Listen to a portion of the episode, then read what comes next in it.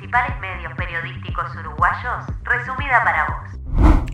Esto es lo que está ocurriendo hoy martes 31 de agosto.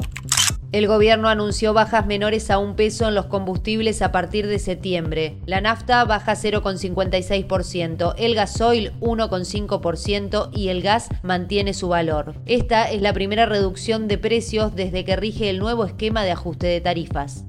La calle Pou opinó en una entrevista para Chile que en el Partido Nacional debería haber candidatos a la presidencia más ayornados que él para 2029. Para el mandatario, si el país evoluciona dentro de ocho años, debería ser viejo y espera dedicarse a ayudar y servir desde la militancia.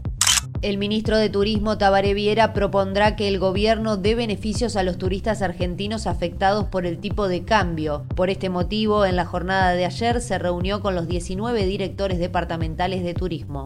Se fijó el comienzo del clausura para el próximo 11 de septiembre. El torneo comenzará con Cerro Largo recibiendo a Nacional en el Raúl Goyenola y Plaza Colonia recibiendo a Peñarol en el Parque Prandi, donde inaugurará su red lumínica.